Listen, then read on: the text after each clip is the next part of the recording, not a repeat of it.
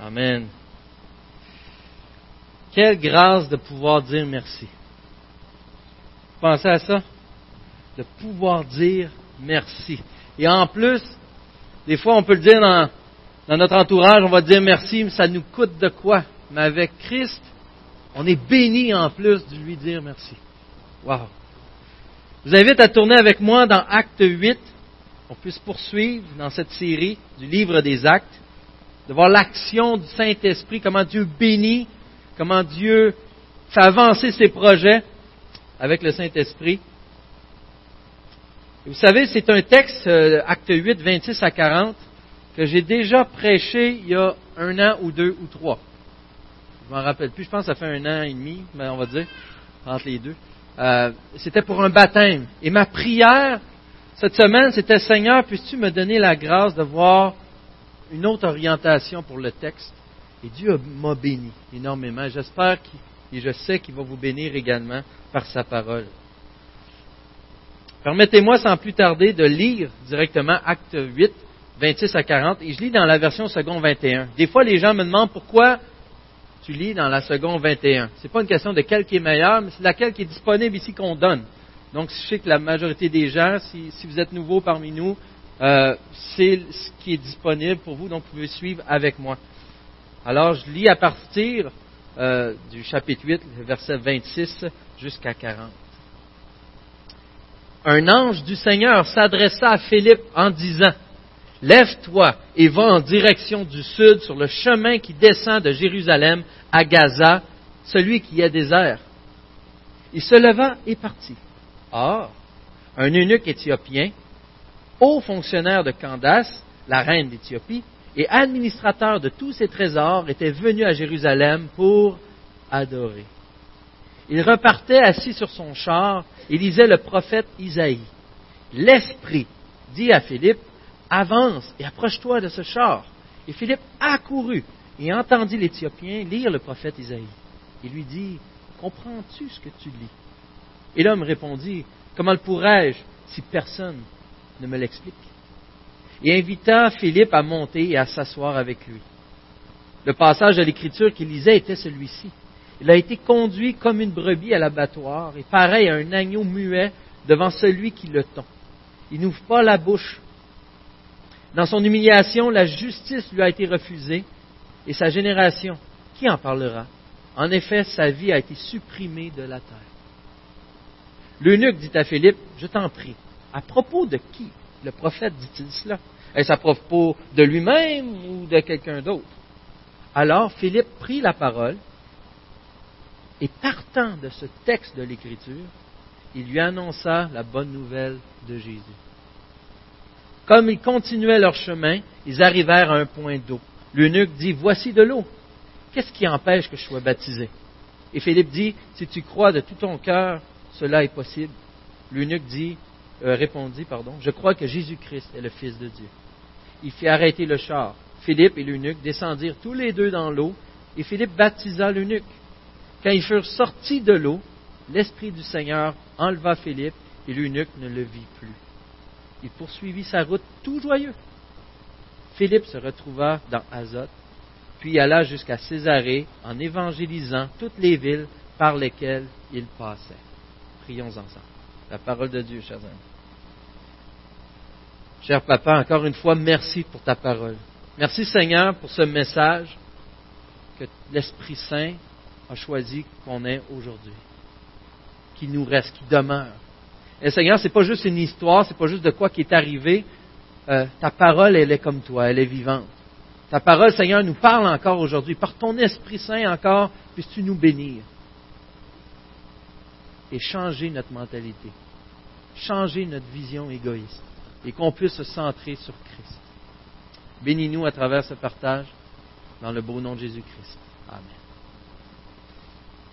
Alors, en regardant ce que l'Esprit fait, comment Dieu nous bénit à travers son Esprit dans ce texte, il y a certains points, deux et trois pour être plus précis, quel adon dans un milieu baptiste, euh, d'avoir trois points, et, surtout comment le Saint-Esprit, qu'est-ce qu'il fait, quel impact il peut avoir pour nous. Et la première chose que j'ai vue, et qui peut être difficile à entendre des fois, c'est que le Saint-Esprit nous rend obéissant.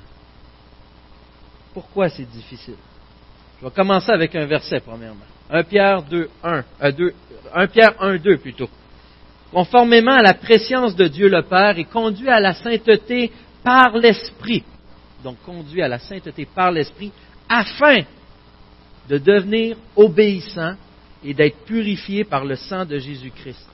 Que la grâce et la paix vous soient multipliées. On voit ici que l'Esprit, une de ses fonctions à travers ce texte-là, c'est de nous rendre obéissants. Assurément, dans le contexte immédiat, ici être obéissant veut dire obéir, entre autres, à la loi, à ce que Dieu nous demande. Euh, c'est bien sûr que c'est ça qui est question premièrement. Mais on voit qu'être obéissant est employé dans le livre des Actes d'une manière beaucoup plus pratique, dans le sens où ce que les bottines vont avec les babines. On voit dès le début que les apôtres ont obéi. Lorsqu'ils étaient en prison et Dieu dit, voilà, ils ont obéi. Étienne a obéi. Ils passent leur temps à obéir, ce qui est une bonne chose. Et on voit ici dans notre texte aussi ce matin que Philippe a obéi de plusieurs manières à plusieurs commandements ou directions que Dieu lui a données de manière différente. On est appelé à obéir. L'Esprit Saint nous donne la grâce de pouvoir obéir à Dieu. D'ailleurs, c'est ce qui définit vraiment, je crois, un croyant. L'obéissance à la parole de Dieu. Quelqu'un qui signifie haut et fort, moi j'aime Christ, Christ est mon roi et mon maître. Il n'a pas le désir, pas dire qu'il le fait parfaitement, mais qu'il n'a pas le désir d'honorer les Écritures. J'ai de sérieuses questions sur son salut. L'Esprit Saint nous permet d'obéir, nous donne le désir d'obéir à la parole de Dieu. Nous amène d'abord à la repentance pour nous amener à l'obéissance et à la purification, comme on l'a lu dans le verset. On voit dans Acte 6.3 concernant Philippe, il dit, c'est pourquoi, frères et sœurs, choisissez parmi vous sept hommes de qui l'on rende un bon témoignage rempli d'Esprit Saint et de sagesse. Nous les chargerons de ce travail. Et Philippe, on va au verset 5, tout comme Étienne faisait partie de ceux-là. Ce même Philippe qui apparaît ici puis qu'on voit disparaître pour le reste du livre. Semblerait qu'il n'a pas fait de quoi de si extraordinaire. Il s'efface ensuite, laisser la place à l'apôtre Paul. On le revoit avec ses quatre filles, je crois, un peu plus tard, dans le chapitre 24, dans ce coin-là. Mais c'est quand même là qu'il a un rôle important, et c'est pas à la légère, il faisait de grandes choses. Mais il était rempli de l'Esprit Saint. Il l'obéissait au Saint-Esprit. Et là, l'Esprit, un ange du Seigneur, pardon, au verset 26, s'adresse à Philippe, lève-toi et va en direction du sud. Mettez-vous à la place de Philippe. Qu'est-ce que, son suisse que M. Donald Rodier nous a enseigné? On a vu que l'Évangile maintenant s'est répandu dans toute la Samarie. Et là, il y a des conversions. Ça implique a des gens à former et à informer, permettre d'enseigner justement ce qu'est-ce que les Écritures enseignent sur Jésus-Christ, de comprendre ce qui se passe présentement, de pouvoir tout gérer cette situation-là et surtout de bien transmettre euh, la parole de l'Évangile, transmettre l'Évangile de Jésus-Christ. Il y a tellement de choses, tellement de formations, tellement de coaching, tellement de gens à prendre soin, de choses à gérer. Lui qui était, on voit, on appelle ça des diacres des fois, mais est-ce que c'est une forme de diacre qu'on voit dans Acte 6? Il y avait tellement de choses à faire. Et là, Dieu dit non, quitte tout ce qui se passe là. Il dit même pas tout de suite pourquoi, mais pour un homme. Tous eux lâchent ça pour un gars dans le fond du désert. Quoi? Pourquoi, Seigneur? À quoi tu as pensé? Et on va voir tantôt pourquoi, mais c'était plusieurs centaines de kilomètres qu'il devait faire pour se rendre. Et la raison des fois que j'aurais tendance à dire, Seigneur, pourquoi tu demandes ça à Philippe? C'est fait que j'ai tendance, et je ne peux voir qu'une partie du tableau. Selon ma logique, selon les arguments que je vois, pour moi, Seigneur, serait plus sage de faire ça. Et je pense aux épreuves, aux choses qui nous arrivent dans notre vie, on dit, Seigneur, pourquoi tu fais ça? Mais Dieu, lui, il a le tableau complet. Il est le Dieu éternel qu'on va voir qui gère le temps, gère l'histoire comme il le veut, pour sa gloire. Il a le tableau, complet et on est appelé à lui obéir lui faire confiance là-dedans aussi. Et lui obéir, peu importe la manière dont il nous parle. On voit au verset 26 que c'est un ange qui lui dit Pars, lève-toi il va en direction du sud. Et au verset 27, il fait quoi? Il se leva et partit. Ah, mais là, Seigneur, il n'a pas chialé. Il s'est levé, il est parti. L'obéissance encore qui est là. Le Seigneur l'appelle d'une autre manière aussi, au verset 29. L'Esprit, première fois l'ange, là c'est l'Esprit qui lui parle. Et l'Esprit lui dit quoi? Avance et approche-toi de ce char. Et Philippe, comment il répond? Accouru. Il n'a pas trotté là, comme les enfants, des fois, oh, faire ma chambre. Non, il a couru pour y aller. Il a couru. Tout de suite, il a obéi. Il va être béni aussi. Mais Dieu nous appelle à cela. On va voir comment il peut le faire tantôt. Et finalement, la troisième chose, il a couru, va près du char, et Philippe a couru et entendit l'Éthiopien lire le prophète Ésaïe. Et là, il se mit à prier, Seigneur, qu'est-ce que tu veux que je fasse? Quelle est ta volonté? Ah non, c'est pas ça qui est marqué. C'est quoi. Attends, on va le relire encore, verset 30. Euh, il lui dit, comprends-tu ce que tu lis? Mais pourquoi que là, tout à coup, il ne prend pas le temps d'aller voir c'est quoi la volonté de Dieu? Il y a un ange qui est apparu, dit, voilà. Ensuite, l'Esprit Saint le convainc, lui dit, voilà. Et là, tout à coup, il sait quoi faire. Il prend la décision par lui-même, monsieur. Sur quelle autorité qui se permet de faire ça? Pourquoi qu'il n'y a pas la sagesse d'aller demander à Dieu quoi faire? Ça paraît bête, mais la réponse est assez évidente. Dieu, Jésus leur avait dit, vous serez mes témoins jusqu'aux extrémités de la terre. Ou encore, il devait savoir, faites de toutes les nations des disciples, les baptisant au nom du Père, du Fils, du Saint-Esprit, et leur enseignant, ou enseignez-leur à mettre en pratique tout ce que je vous ai prescrit. C'est des choses qu'ils savaient, ça fait partie des choses normales. Il arrive devant cet Éthiopien, devant cet eunuque, et il a besoin de l'Évangile. Il n'y a pas de question à se poser. Il entend cet homme parler du livre d'Isaïe. Il entame la conversation. Tu comprends-tu ce que tu lis? Il y avait un gars qui avait besoin de Jésus-Christ. Il a obéi, il a été courageux et témoin de Jésus-Christ. Et cette personne lit le prophète Isaïe. Et non seulement dans tous les chapitres du livre d'Isaïe, il lit en plus le chapitre 53 qui est, je crois, le, chapitre le plus, un des plus importants de l'Ancien Testament concernant Jésus-Christ, la révélation directement de Jésus-Christ. Et cette situation ressemblera aujourd'hui, c'est comme si vous rentreriez dans un Tim Horton. Là, vous voyez quelqu'un qui semble lire sa Bible. Là, vous approchez, si tu bel et bien la Bible que tu lis? Il dit, oui, je sais pas, ça m'a pogné le goût un matin. Là, il dit, c'est quoi tu lis? Il répond, je lis Jean 3,16. Si seulement, si seulement j'avais quelqu'un me l'expliquer. Hey, ça donne bien, je peux le faire. C'est quasiment ça qui arrive. C'est un texte clé de l'Ancien Testament, d'Ésaïe 53. Encore débattu, malheureusement, par les Juifs, tellement qu'il est explicite sur sa signification. Quelle opportunité de prêcher Christ à travers les Écritures. Et ça nous arrive à nous aussi, hein? On n'a pas besoin de s'arrêter à chaque moment pour savoir, Seigneur, Qu'est-ce que je dois faire? Jean 3, 16. Est-ce que je dois lui partager? Comment, comment je peux l'aborder, Seigneur? Sur le moment, là, c'est son rôle. C'est ça pourquoi il ne nous a pas juste sauvés pour qu'on attende son retour. Il nous a sauvés pour nous utiliser, pour se glorifier à travers nous, nous faire grandir. Et ça fait partie des choses de base. C'est comme si on est avec un enfant, puis il y a un trac de chemin de fer, puis il trébuche, puis le train s'en vient commence pas à prier, Seigneur, qu'est-ce que tu veux que je fasse avec cet enfant? C'est évident. Tasse-les de là. Et d'un autre côté, dans un sens, les gens se meurent autour de nous sans Jésus-Christ. C'est aussi urgent. C'est aussi urgent de leur prêcher la parole de Dieu. Il faut se rappeler que ce n'est pas nous qui sauvons, par contre, c'est Jésus. On est là pour le partager. Il y a une autre question qui m'est venue en tête. Pourquoi Dieu n'a pas révélé à l'eunuque le sens d'Ésaïe 53? Il a parlé par un ange à Philippe. Il a parlé par l'esprit. Ça n'aurait pas été moins d'énergie parler directement par l'esprit à l'eunuque. Puis expliquer c'est quoi Ésaïe 53. Ça aurait bien moins de trouble. Mais Dieu pourrait nous répondre beaucoup plus en détail que moi. Mais ce que je sais, ce que je comprends, c'est que Dieu a choisi de le faire à travers les chrétiens. C'est la méthode que Dieu a choisi d'agir. Il nous a sauvés, il nous utilise. Et nous qui sommes imparfaits, accomplit de quoi? De glorieux qui nous dépasse complètement par l'esprit qu'il place en nous.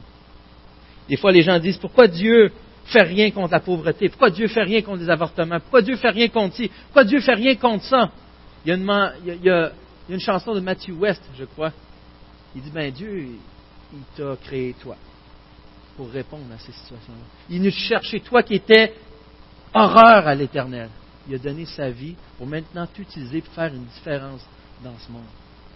Est-ce que tu fais une différence pour Christ? L'eunuque répond à Philippe, comment je pourrais comprendre? Comment le pourrais-je si personne me ne l'explique? Ça rejoint entièrement la pensée de Paul dans 1 Corinthiens 9.16. Il dit, si j'annonce l'Évangile, il n'y a pour moi aucun sujet de fierté, car c'est une nécessité qui m'est imposée. Et malheur à moi si je n'annonce pas l'Évangile. C'est fort comme parole. Vous pouvez déboucher vos oreilles. Je vais leur mentionner. Malheur à moi si je n'annonce pas l'Évangile. À quel point l'Évangile était précieux et important dans ce cas-ci pour l'apôtre Paul? Ou encore, ça coordonne avec Romains 10, toujours de l'apôtre Paul, bien sûr, mais comment évoqueront-ils celui en qui ils n'ont point cru? Et comment croiront-ils en celui dont ils n'ont pas entendu parler? Et comment entendront-ils parler s'il n'y a quelqu'un qui leur prêche? Et comment prêcherait-on sinon qu'il y en ait qui soient envoyés? Et ainsi qu'il est écrit que les pieds de ceux qui annoncent la paix sont beaux. Les pieds, dis-je, de ceux qui annoncent de bonnes choses. Romains 10, 14 et 15. On voit que c'est clair, c'est le plan de Dieu de nous utiliser, aussi imparfait qu'on soit, pour accomplir, pour donner le message, pour propager la bonne nouvelle. Ce n'est pas juste un concept ou un trip, c'est la base sur laquelle Dieu lui-même a choisi de sauver le monde. C'est Christ qui sauve, mais il a choisi de nous utiliser pour propager cette bonne nouvelle. Dieu avait demandé à Philippe de partager sa foi avec l'eunuque. Il nous demande la même chose. Vous réalisez que partout chrétiens et non chrétiens ont besoin d'entendre l'Évangile. Les deux. Quelqu'un qui ne connaît pas Christ, c'est la réponse pour son salut éternel premièrement, mais pour sa relation avec Dieu à tous les jours, au quotidien. Tout comme pour le chrétien, on a toujours besoin d'entendre la bonne nouvelle de Jésus-Christ de refocuser à la bonne place, d'être encouragé par l'œuvre de Christ au lieu d'être découragé par nos œuvres ou d'être déçu par les autres, de, détourner des idoles, de se repentir constamment et d'être accepté dans l'amour de Christ avec cette repentance. Wow. On en a tous besoin. Mais des fois, on peut se dire pourquoi? Pourquoi j'ai pas le goût? Pourquoi j'ai pas le goût de témoigner? Je suis pas en train de dire que tu n'es pas chrétien si c'est dur pour toi de témoigner. La question que je te pose, c'est pourquoi c'est difficile? Et je t'invite à aller au-devant de cette question. Je t'invite à la développer, à te poser la question réellement, aller en priant du Seigneur, pourquoi, pourquoi j'ai pas le goût de témoigner? Pourquoi je suis pas capable? D'où vient ce blocage? Pourquoi? Et souvent, tu auras besoin d'aide de quelqu'un. Et on est là, on est disponible pour vous on peut vous aider à avancer avec ça pour la gloire de Christ. Qu'est-ce qui prend la place? La question qui tue, je pourrais même dire aller plus loin, c'est qui ton eunuque? À qui Dieu t'encourage à partager l'Évangile? Vous vous rappelez que vous êtes des missionnaires, vous êtes tous des prédicateurs. Vous atteignez des endroits, vous atteignez des gens que jamais j'aurai la chance d'aller. Vous êtes utilisé spécialement par Dieu pour son plan et sa gloire à lui dans vos vies, vos situations, où ce que vous êtes. Et c'est lorsque la mission devient personnelle qu'on voit la puissance de Christ dans nos vies. Êtes-vous capable de mettre un nom sur qui vous devriez partager l'Évangile? Une autre question qui m'est venue, comment Philippe a-t-il reconnu le texte? Il entend l'autre parler d'Isaïe. L'Ancien Testament est quand même une brique. Comment il a reconnu le texte? Assurément, ça semble évident aussi, mais il avait écouté les apôtres, l'enseignement des apôtres. Il connaissait, il lisait les Écritures lorsqu'il en avait l'occasion, il les avait mémorisées. Il était même en mesure de l'enseigner, ce qu'il va faire. Or, on n'est pas tous appelés à enseigner au même niveau, à comprendre l'Évangile au même niveau. On a besoin des, grands théologiens qui nous permettent d'approfondir des, situations. Mais l'Évangile, la base de la bonne nouvelle, nous en sommes tous témoins. Et ça, on est appelé à le partager. Et lorsque ça atteint notre limite, on est appelé à amener les gens vers quelqu'un d'autre. C'est là qu'on va voir M. Rodi, c'est là qu'on va voir M. Tessier. C'est là qu'on... Je suis limité, je ne sais plus quoi te dire rendu là. Viens, on va te poser des questions ensemble. On avance ensemble. Et ça va une étape un peu plus loin. Vous savez, Deutéronome 4, euh, trois quarts de Deutéronome, mais euh, particulièrement les chapitres 6, les chapitres 11. Chapitre 11, on voit, par exemple, mettez dans votre cœur et dans votre âme ces paroles que je vous dis. C'est l'Éternel qui parle. Vous les lirez comme un signe sur vos mains, et elles seront comme des frontaux entre vos yeux. Vous les enseignerez à vos enfants, et vous leur en parlerez quand tu seras dans ta maison, quand tu iras en voyage, quand tu te coucheras et quand tu te lèveras. Le pattern c'est tout le temps. C'est ça, ça veut dire. Tout le temps. Tu les écriras sur les poteaux de ta maison et sur tes portes. Tu verras dans tes céréales. Ça va être un mode de vie. L'Évangile ne vient pas juste une ou deux ou trois affaires à accomplir, ça devient ton mode de vie. La parole de Dieu est ancrée dans ta vie. C'est ce qui fait, lorsque tu la vis, que même si tu n'ouvres pas la bouche, tu vas être capable d'une certaine manière de la témoigner. Tu vas transparaître l'Évangile. On est appelé à vivre l'Évangile, le vrai message. On peut avoir toutes sortes d'objections. Je n'ai pas de facilité là-dedans, j'ai telle chose, j'ai tel passé. Mais on oublie souvent une chose, et j'ai aimé cette citation, je ne me rappelle juste plus qui l'a dit. Mais souvent, on croit que Dieu n'appelle ceux que ceux qui sont formés. Mais en réalité, Dieu forme ceux qui l'appellent. Tu es appelé, tu es choisi de Dieu, il va te former. Fais-y confiance. Il va te former. Et nous, on est là. On voit dans Ephésiens 4 aussi, mais on est là pour vous aider à travailler ensemble, pour grandir à travers ça. Vous diriger, vous conseiller, vous aimer et vous reprendre aussi. Et être repris lorsque c'est nécessaire. Et finalement, on voit que pour l'obéissance, il va même jusqu'à l'obéissance du baptême. Il prend cet engagement. Il reconnaît cette œuvre et cet enseignement que Philippe vient de lui donner, que Christ a prescrit. De toute évidence, Comment il a su pour le baptême? C'est Philippe qui venait de lui dire. Et là, Dieu pourvoit même que dans le milieu du désert, il trouve un courant d'eau pour pouvoir se faire baptiser. Wow.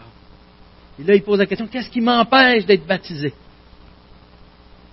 Justement, en Jésus-Christ, toutes les barrières, on va voir plus tard d'ailleurs, sont enlevées. Rien ne l'empêche d'être baptisé. Mais il y a une question qu'il lui pose au verset 37. Il dit, Philippe dit, si tu crois de tout ton cœur, cela est possible. Et l'eunuque répondit, je crois que Jésus-Christ est le Fils de Dieu. Quelques remarques là-dessus. Tu sais, trop loin? Pense que trop loin, mais je l'enlèverai tantôt. OK. Par rapport au Saint-Esprit, l'idée de se faire baptiser, encore une fois, comme M. Rodier l'avait dit, le Saint-Esprit est reçu avant le baptême. Pourquoi qu'on insiste là-dessus aussi, c'est parce que des enseignements aujourd'hui, je vais me permettre de, les nommer, de Last Reformation, euh, la dernière réforme, où qu'ils baptisent même des gens qui sont possédés.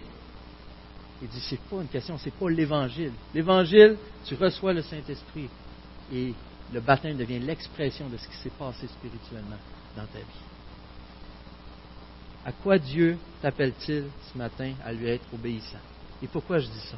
beaucoup d'entre vous, beaucoup d'entre nous, sommes des gens qui proclament Jésus-Christ comme Maître et Seigneur de nos vies. Et beaucoup d'entre vous, beaucoup d'entre nous n'ont pas été jusqu'à l'obéissance pour le baptême. Et je vous invite à faire ce pas de foi, à honorer votre grand Dieu. Et si vous avez des craintes, c'est des choses, qu'est-ce qui t'empêche, encore une fois, il faut gratter ça, qu'est-ce qui t'empêche d'honorer ton Dieu et de suivre sa volonté jusqu'au baptême? On est prêt à en discuter ensemble. On est prêt à avancer là-dessus. On est invité à se repentir de cela et de se faire baptiser dans ces cas-là. Deuxième chose que l'Esprit Saint fait, autre que nous rendre obéissants, il nous révèle Jésus-Christ. Dans Jean 16, 13 et 14, quand le défenseur sera venu, l'Esprit de la vérité, il vous conduira dans toute la vérité car il ne parlera pas de lui-même, mais il dira tout ce qu'il aura entendu, il vous annoncera les choses à venir. Quelles sont-elles? Il révélera ma gloire, parce qu'il prendra de ce qui est à moi et vous l'annoncera. Qu'est-ce que fait le Saint-Esprit Révéler Jésus-Christ? Que faisait Christ? Il pointait vers le Père. Que fait le Saint-Esprit? Il pointe vers Christ. Oui, le Saint-Esprit est Dieu. On dirait son rôle, son désir, son bonheur, c'est d'élever Jésus-Christ. Alors, lorsqu'il nous possède, lorsqu'on est rempli du Saint-Esprit, on admire Jésus-Christ. Et saviez-vous que c'est plus que ça? Toute l'Écriture parle de Jésus-Christ. Toute l'Écriture, toute la Bible parle de Jésus-Christ. Comment Philippe a-t-il pu répondre à cette question au verset 34 de l'eunuque? Je t'en prie, à propos de qui le prophète dit-il cela? Est-ce à propos de lui-même ou de quelqu'un d'autre? Il savait la réponse. On le voit après, qu'est-ce qu'il fait? Il prend ce texte de l'Écriture, il lui annonce la bonne nouvelle de Jésus. Il prend Isaïe 53 et dit, man, c'est Jésus que ça parle. Ce n'est pas juste Isaïe 53. Toute la Bible parle de Jésus-Christ. Toute la Bible est à propos de Jésus. Luc 24, vous en rappelez? Ce que Jésus, je crois, sur le chemin d'Emmaüs, il dit, puis en commençant par les écrits de Moïse et en continuant par ceux de tous les prophètes, il leur expliqua dans toutes les Écritures ce qui le concernait. Les Écritures le concernent. Est-ce que vous vous rappelez aussi le 31 décembre, je vous ai fait un partage qui était un peu plus apologétique pourquoi je crois à la Bible. Il y avait une phrase, j'avais pris M. Woody Barkham, je ne sais pas s'il y en a qui s'en rappellent, mais pourquoi je crois à la Bible? Parce que c'est une collection fiable, fiable je regarde pour être sûr, hein. une collection fiable de documents historiques, rappelez, écrits par des témoins oculaires pendant la vie de d'autres témoins oculaires, qui rapportent des événements surnaturels, qui eux se réfèrent à des prophéties longuement faites d'avance et qui prétendent être d'origine divine plutôt qu'humaine. Ce que ça veut dire, c'est autant au niveau de l'histoire, de ce qui est arrivé, des faits, autant au niveau des prophéties dans les Écritures, par l'Esprit Saint, lorsqu'on a la clé, c'est Jésus-Christ. On est capable de comprendre et glorifier Dieu à travers toutes les Écritures qui élèvent Jésus-Christ. Et je vous donne une énumération par rapport à un commentaire, un commentateur, pour vous donner des exemples.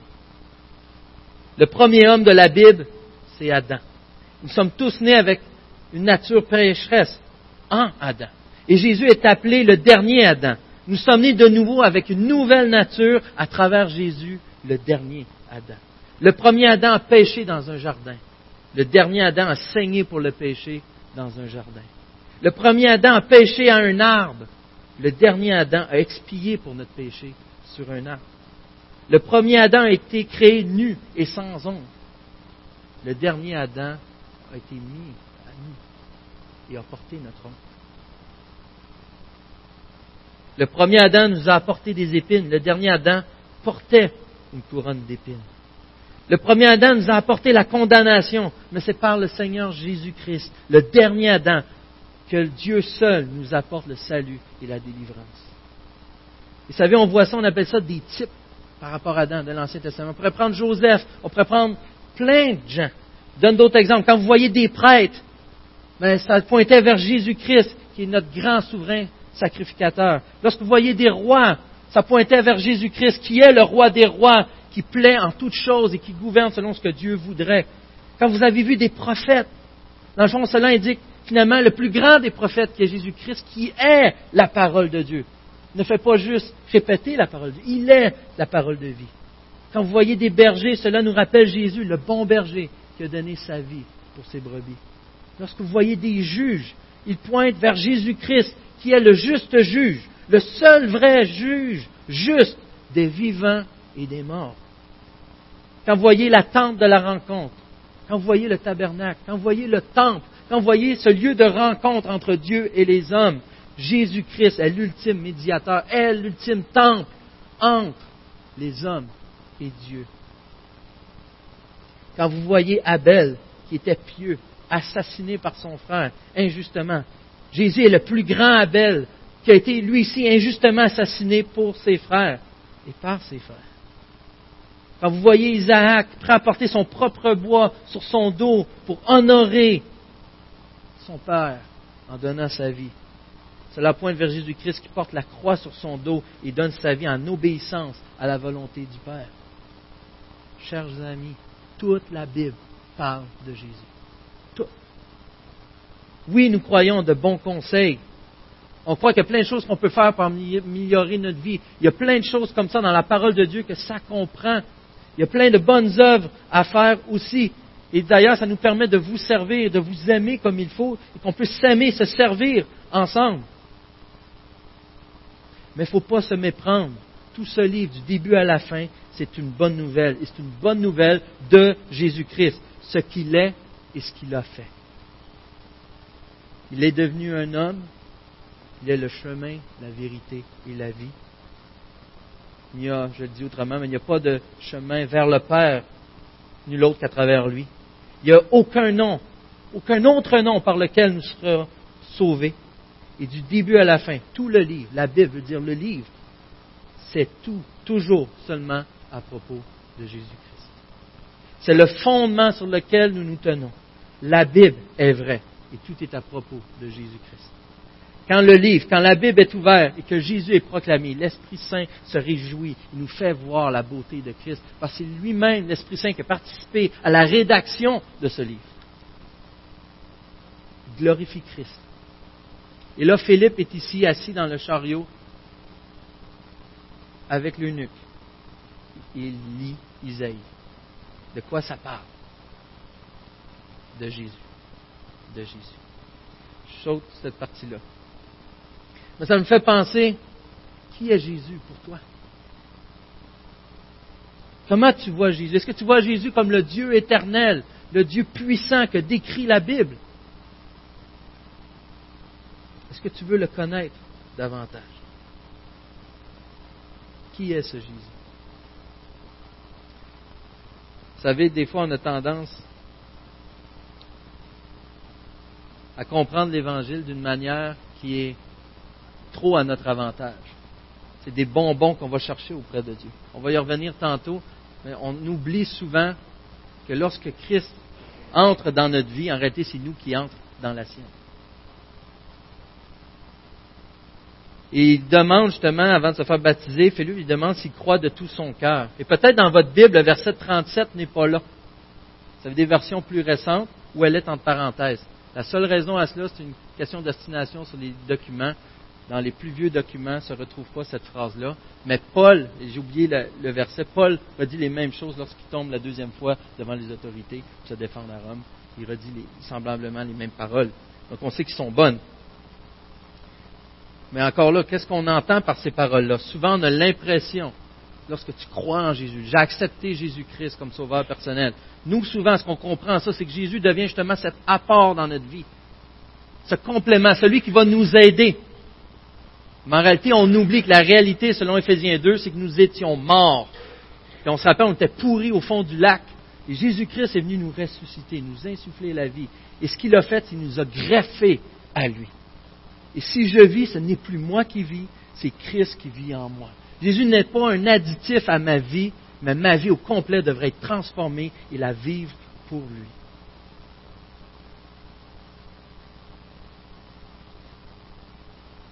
Un dernier point qu'on voit, Dieu nous rend, l'Esprit Saint nous rend obéissants. L'Esprit Saint nous fait adorer Christ. Mais l'Esprit Saint aussi nous rend utiles au plan de Dieu en enlevant les obstacles. Avoir remarqué, j'aime ça, j'ai remarqué à travers le cours Ancien Testament 1 qu'on fait à l'Église ici, Dieu fait de l'art avec l'histoire. C'est incroyable. Tout ce qui se sert comme situation, on en a parlé, on a donné plusieurs exemples tantôt. Dieu contrôle vraiment l'histoire pour faire des métaphores, pour nous faire comprendre des réalités, des choses à venir. Si on se prend, ce n'était que l'ombre des choses à venir, selon Hébreu. Et on peut voir la même chose ici avec l'histoire de l'eunuque. Premièrement, c'était quoi un eunuque? C'est fatigant, il n'arrête pas dire ce nom-là, puis tantôt, j'ai aucune idée c'est quoi. C'est un gars qui est découillé. Un gars qui a été castré. Et la raison à cela, souvent, il s'occupait d'un harem. De toute évidence, euh, ici, en plus, il y avait la reine Candace. la reine Candace, ou Candice, selon les, traductions, c'est un titre, c'est pas le nom de la reine, c'est un titre qui est donné tout comme Pharaon ou comme César. Et cet homme-là, justement, euh, avait été castré et c'était souvent un choix qui était volontaire pour avoir la position qu'il devrait avoir, mais il, était très respecté, par contre, dans sa région, avec la position qu'il avait. D'ailleurs, on voit que peut-être Philippe il était à pied, tantôt il va avoir de l'aide de l'esprit pour s'en retourner, mais lui, il n'était pas à pied dans, un char. Dans un char, là, il n'y a pas de V8 là, dans le temps, ou quelque chose. C'était des esclaves, surtout, le plus souvent, qui traînaient l'homme. Il était important. D'ailleurs, on voit qu'il gère tous les trésors de la reine. Il y a tout un débat sur la reine. Souvent, le roi l'a vu tellement comme divin qu'il ne pouvait même pas exercer les, euh, les, travaux de royauté qu'il devait faire. Donc, c'était remis à la reine pour le faire à sa place. Euh, donc, euh, gérer à la place du roi, ce genre d'affaires-là, c'est incroyable. La mère du roi, selon les commentaires que j'ai vus. Toujours est-il que cet homme est important. Il est vraiment important. Mais cet homme arrive avec un problème. Il s'en allait à Jérusalem pour faire quoi? Pour adorer l'Éternel. Mais deux problèmes qu'il retrouve. Le premier, c'est qu'il n'est pas juif. Donc il est limité en partant, même s'il va au temple, jusqu'où il peut se rendre pour aller au centre des intérêts face à Dieu. Et le deuxième problème, ben, il correspond à Deutéronome 23, 2 qui se lit comme suit, L'homme dont les testicules ont été écrasés ou l'urètre coupé n'entrera pas dans l'assemblée de l'Éternel. Il y avait une belle pancarte à l'entrée du temple pour dire, toi, c'est non, deux fois. T'es pas juif, t'as plus de couilles. Il se trouve exclu. Cet homme recherche la vérité. Cet homme, il y en a de la religion en masse en Afrique mais il recherche la vérité, il est incapable d'y avoir accès, incapable de la trouver, à première vue. Mais il lisait le livre d'Ésaïe 53. Il lisait ce chapitre du moins. Et par la grâce de Dieu, peut-être qu'il y a été jusqu'à 56, les versets 3 et 5, où c'est écrit que l'étranger qui s'attache à l'Éternel ne dise pas L'Éternel me séparera certainement de son peuple. Et que l'eunuque ne disent pas Je ne suis qu'un arbre sec. En effet, voici ce que dit l'Éternel. Écoutez bien. Si des eunuques respectent mes sabbats, choisissent de faire ce qui me plaît et restent attachés à mon alliance, je leur donnerai dans mon temple et à l'intérieur de mes murailles une place et un nom qui vaudront mieux pour eux que des fils et des filles. Et en effet, je leur donnerai un nom éternel qui ne disparaîtra jamais. Est-ce que c'est pour ça peut-être qu'ils cherchent? Écoute, Deutéronome, j'ai pas le droit de rentrer. Puis là, je suis accepté comme on l'est. Dans le fond, ça décrit notre statut en Jésus-Christ, notre identité. C'est quoi qui se passe entre les deux? Il y a Isaïe 53. C'est qui, lui? Qu'est-ce qu'il a fait? C'est Jésus-Christ qui a donné sa vie pour que, physiquement, dans le fond, il était comme son état spirituel, afin que son état spirituel soit rétabli auprès de Dieu son état physique n'avait plus, son état physique n'avait plus de barrières non plus. En Jésus-Christ, les barrières qui empêchent la grâce de Dieu sont éteintes. Il n'y a rien de trop grand pour Dieu. Dieu ne se limite pas juste à cela. Dieu a envoyé Philippe pour un seul homme dans le désert. Ça, c'est trop petit. C'est pas de l'orgueil comme nous, on dit, ah, moi je te fais pas ça de moi je te fais ça en grand. Dieu est grand. Tout ce qui touche, c'est grand. Huge. C'est énorme. L'eunuque devient en réalité le premier non-juif à se convertir. Souvent, on pense à Corneille. Là, c'est l'eunuque qui est le premier non-juif à se convertir, décrit dans le livre des Actes du moins. Mais la grâce de Dieu encore ne se limite pas à la conversion de l'eunuque. Selon la tradition, il est celui qui est venu en Afrique. C'est celui qui est devenu comme un genre d'évangéliste, un apôtre que certains appelaient. Il a été envoyé, il a partagé. Mais ça, c'est la tradition, c'est dur à vérifier. Mais c'est une affaire qui est sûre, il est parti avec joie, ayant compris l'Évangile, vérifié par Philippe, qui était guidé par le Saint-Esprit, il été baptisé, il s'en retourne dans son pays. L'Évangile vient de pénétrer en Éthiopie. Savez-vous ce qui est intéressant? Rappelez-vous de Acte 1.8. Juste avant de vous dire ça, pour nous, Éthiopie, ça sonne pays, un pays, l'Éthiopie. À cette époque, depuis la période d'Homère, qui est 700-800 ans avant, vous savez, l'Iliade, ce genre d'affaires-là, euh, il croyait que l'Éthiopie était située aux extrémités de la terre. La terre était plate à l'époque, elle a gonflé par après. Il croyait que c'était à l'extrémité de la terre. L'Éthiopie, c'était une région. Tout ce qui était dans le sud de l'Afrique, il n'y a aucune idée de ce qui se passait là. c'était l'Éthiopie. C'est pour ça que les commentaires disent c'est 1600 kilomètres. Euh, les kilomètres changent selon la région d'où ils croyaient qu'ils venaient.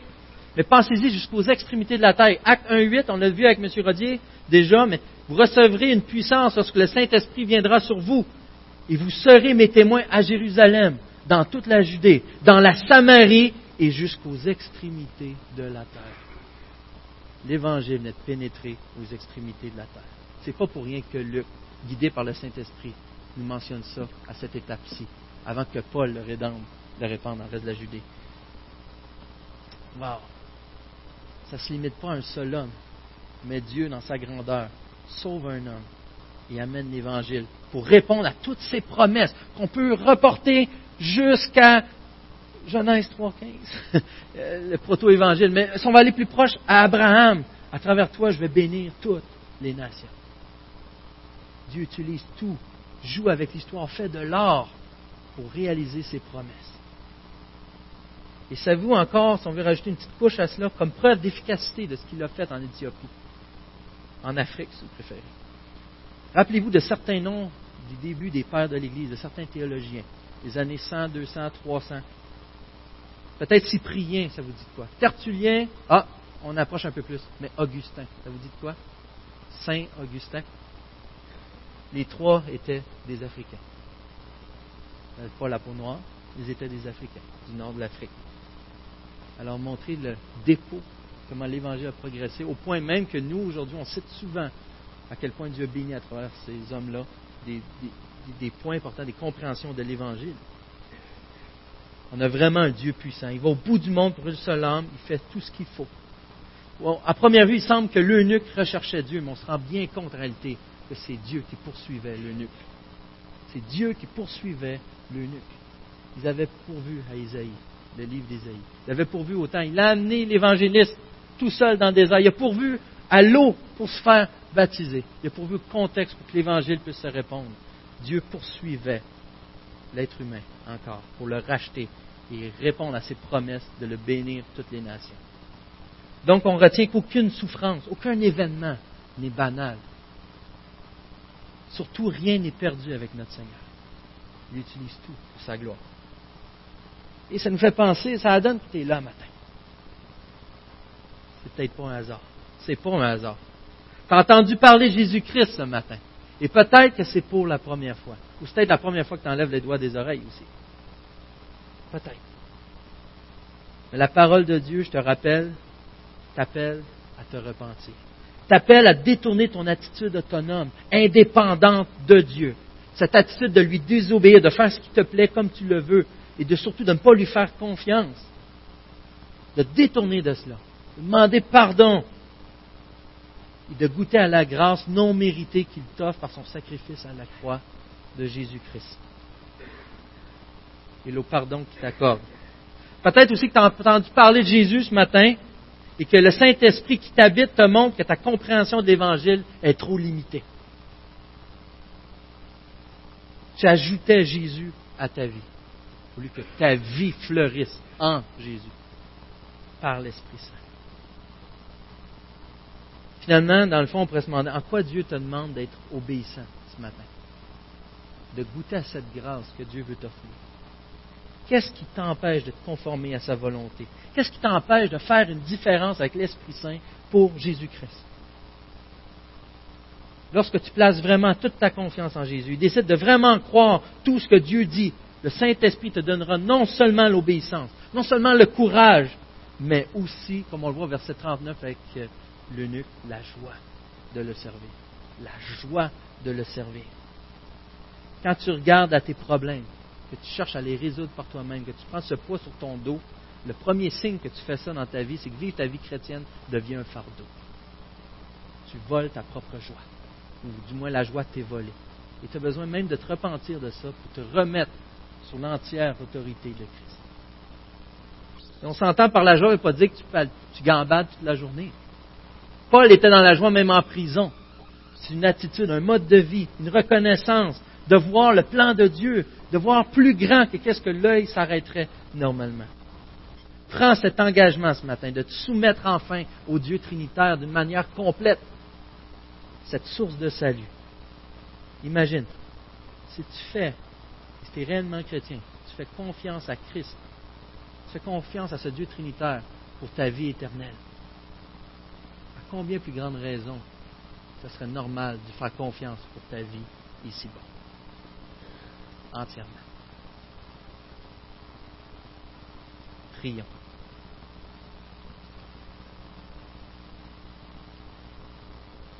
Tout simplement, merci Seigneur Dieu, ton Esprit Saint qui nous habite.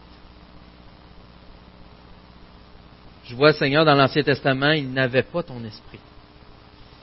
Moïse, lui qui le possédait, espérait en prière, dans Nombre 11, je crois, ou 10, que tous puissent l'avoir.